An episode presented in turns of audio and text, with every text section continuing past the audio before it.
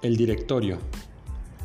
Cuando en tu casa necesitan tener información acerca de un servicio como el de patrullas o ambulancia o comunicarse con alguna persona, ¿te has fijado si utilizan un directorio? ¿Has visto que algún adulto utilice un directorio para registrar los datos de las personas y servicios que considera importantes? En un directorio se registran nombres, direcciones y teléfonos de personas o servicios que consultamos con frecuencia.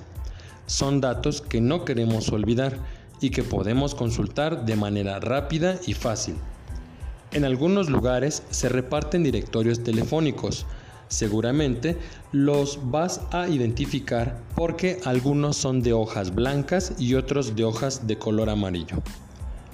Para facilitar su consulta, los datos en un directorio se organizan en orden alfabético. Los directorios que revisarán comienzan con letra A, ya sea por el nombre o por el primer apellido de las personas. Organizados de esta forma, facilitan la localización de los datos de las personas o del servicio que requerimos.